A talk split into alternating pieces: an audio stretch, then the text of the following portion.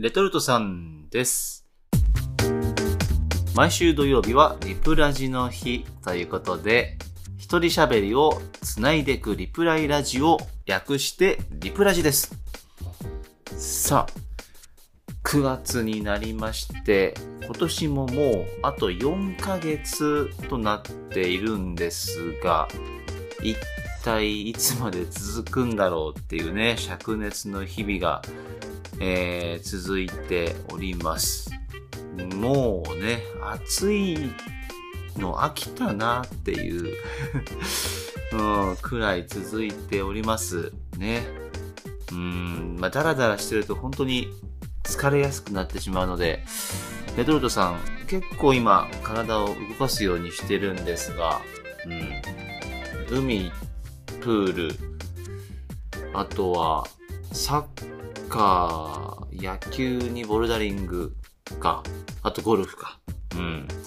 まあまあ体をこう動かして、えー、なんとか暑いのを克服しようと、えーやしてるんですけども、これね、昨日ですね、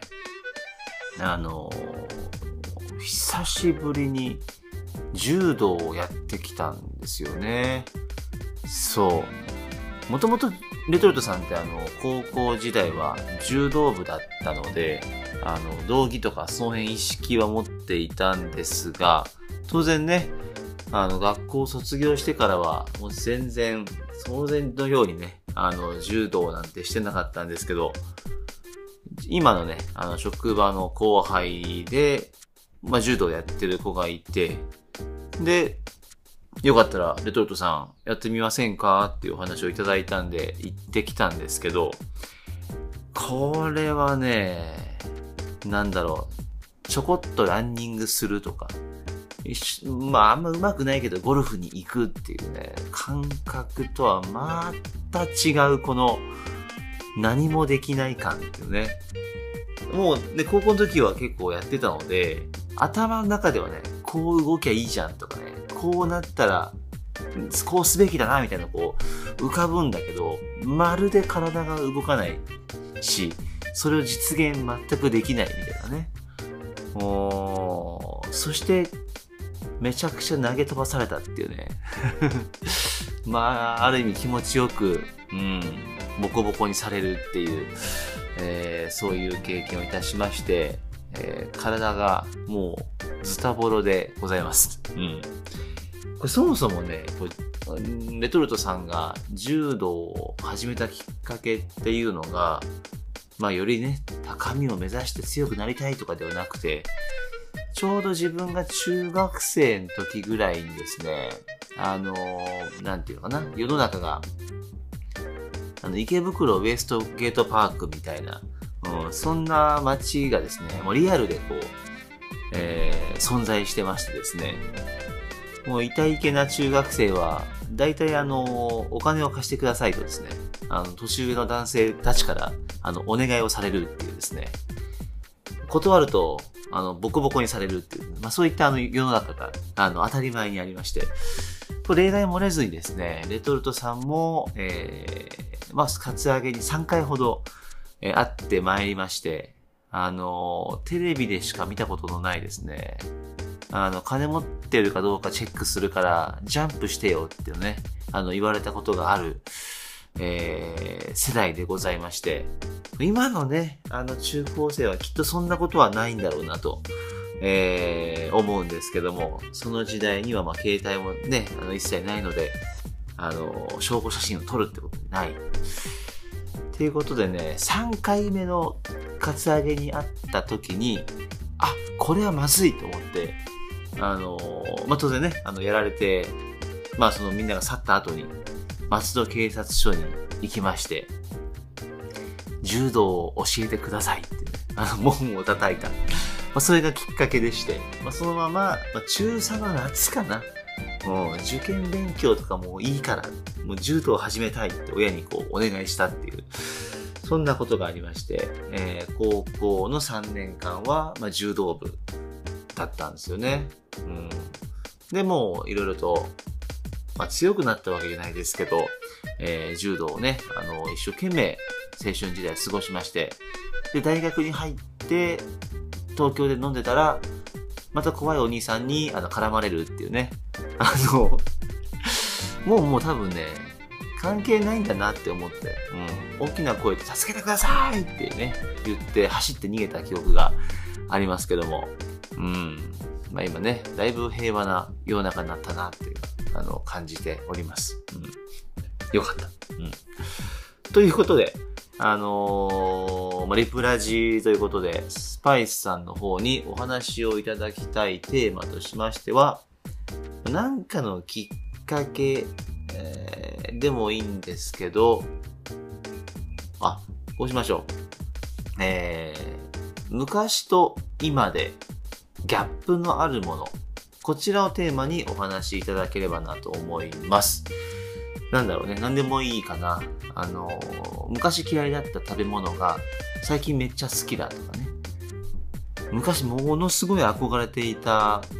こう、ものが最近になってやってみたら、大したことなかったとかね。まあそういうような、えーお話をお願いできればと思います。それでは、スパイスさん、よろしくお願いします。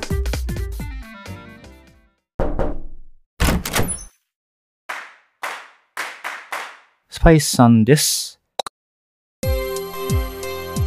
リプラジ、よろしくどうぞ。ということで、ただいまの時刻は9月2日土曜日の午前1時41分と、もうめちゃめちゃ深夜に撮らせていただいておりますが、えーすぐ編集して、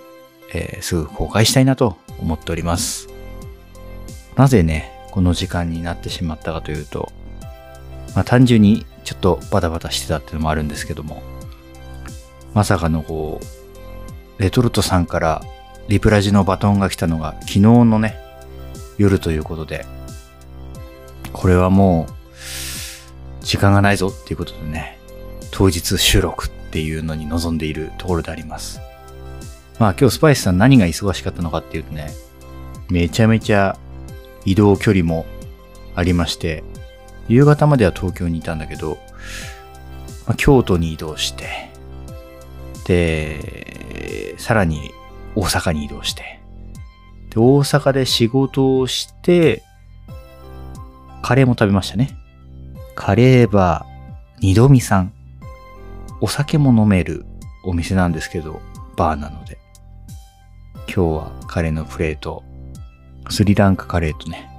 豆のカレーのプレートをいただきました。副菜もたくさん乗ってて美味しかったですけれども。まあ、細かいことはね、レトルトさんと一緒にまた話せればなと思ってるので、今日はさっと行きますが、このカレーを食べて、ギリギリ終電に乗って、京都に帰ってきて。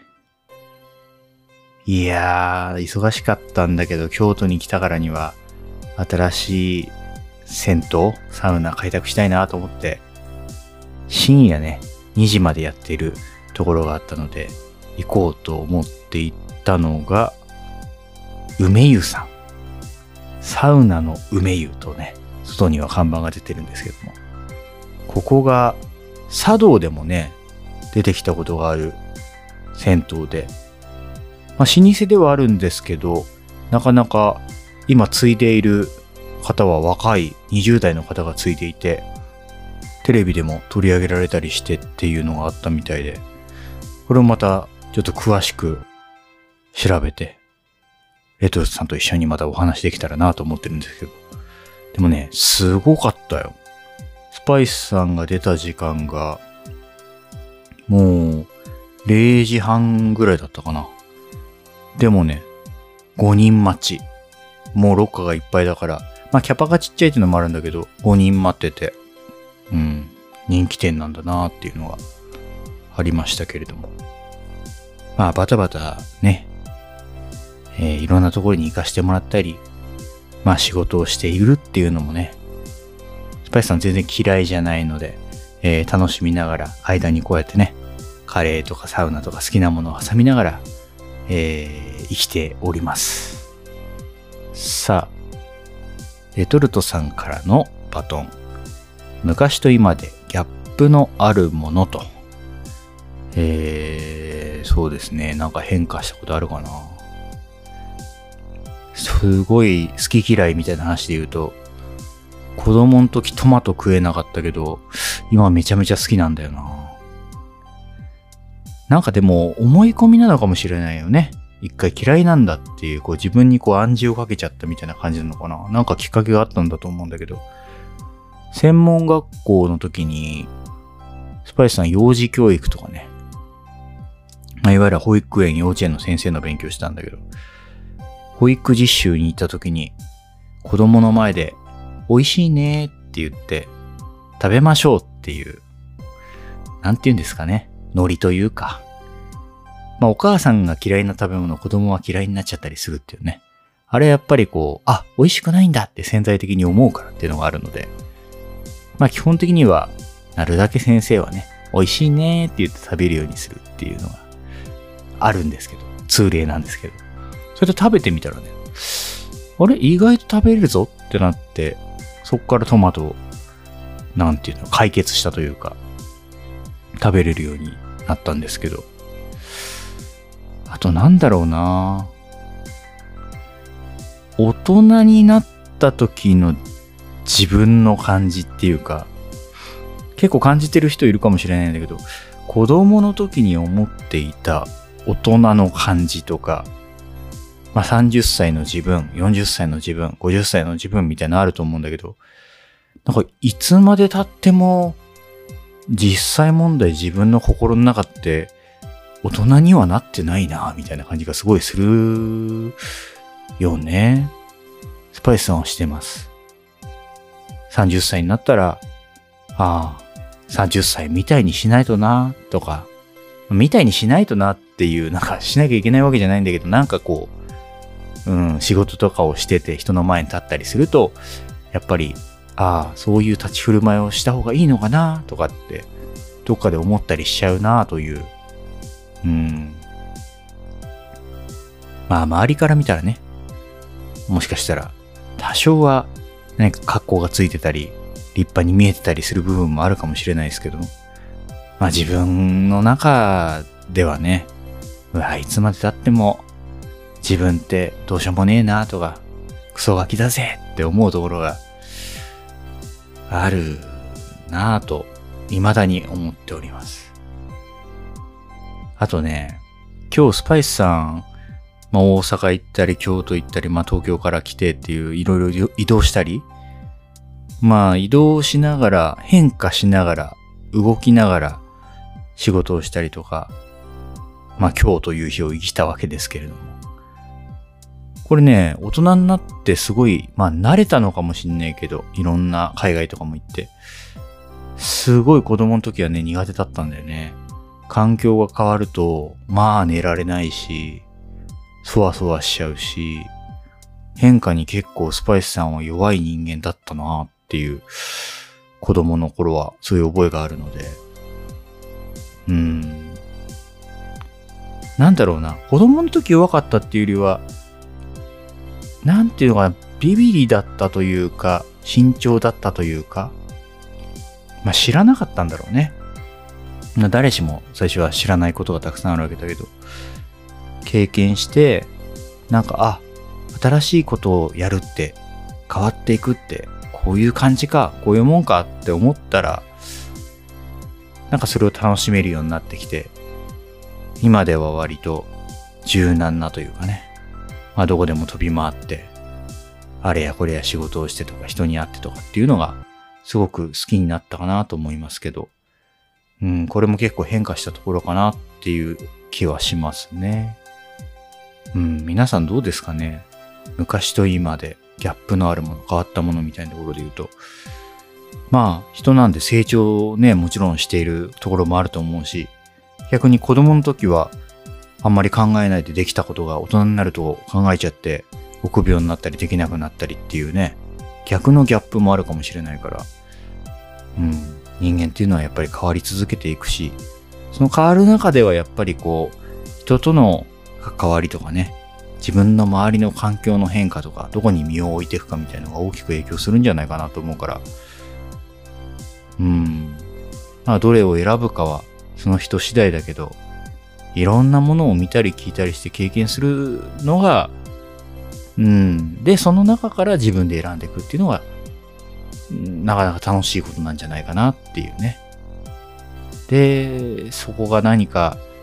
なんていうかな、居心地が悪くなったりとか、うん、なんかちょっと動きたいなと思ったらまた変えてみるとかね。まあ、スパイスさんは今となっては、安定することに何か不安を覚えるというかね、絶えず何かこう、不安定な環境に身を置きたくなるっていうのが結構差がだったりしますので、えーいろんな皆さん性格があるとは思いますが、うん、スパイスさんはね、チャレンジした方が面白い人生だなと思うので、まあ、今と昔ってね、スパイスさんの今日の話だと子供と大人になってからみたいな話がちょっと多くなっちゃいましたけど、大人から大人へね、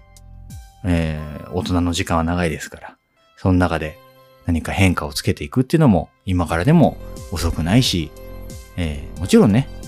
今がいいんだっていう人はそれを守っていけばいいしっていう感じなのかなと思っております。いやー、3時ぐらいには、今1時51分だけど、3時ぐらいにはこれアップして寝られるかなこんなリプラジ、バタバタのリプラジ、バタラジの日もあるんですけれども、皆さん、ぜひぜひ、えーこの深夜のね、ホテルの一室からお送りしている梅湯湯上がりのスパイさんのお話聞いていただいてありがとうございました。またお会いしましょう。おやすみなさい。僕歴